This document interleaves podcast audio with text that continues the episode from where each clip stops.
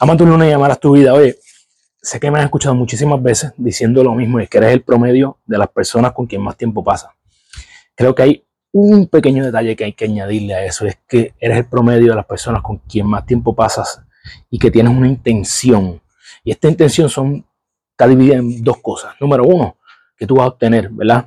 Eh, de esas personas, por qué quieres acercarte a ellas. Pero número dos, y más importante, es qué tú vas a aportar.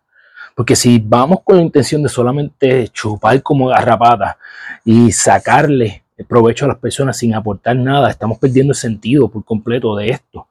Eh, si tú piensas que tú simplemente vas a obtener cosas de las otras personas sin darle nada de valor, tú eres de las personas entonces que crees que lo merecen todo, que, se, que la vida está diseñada alrededor tuyo y no funciona así.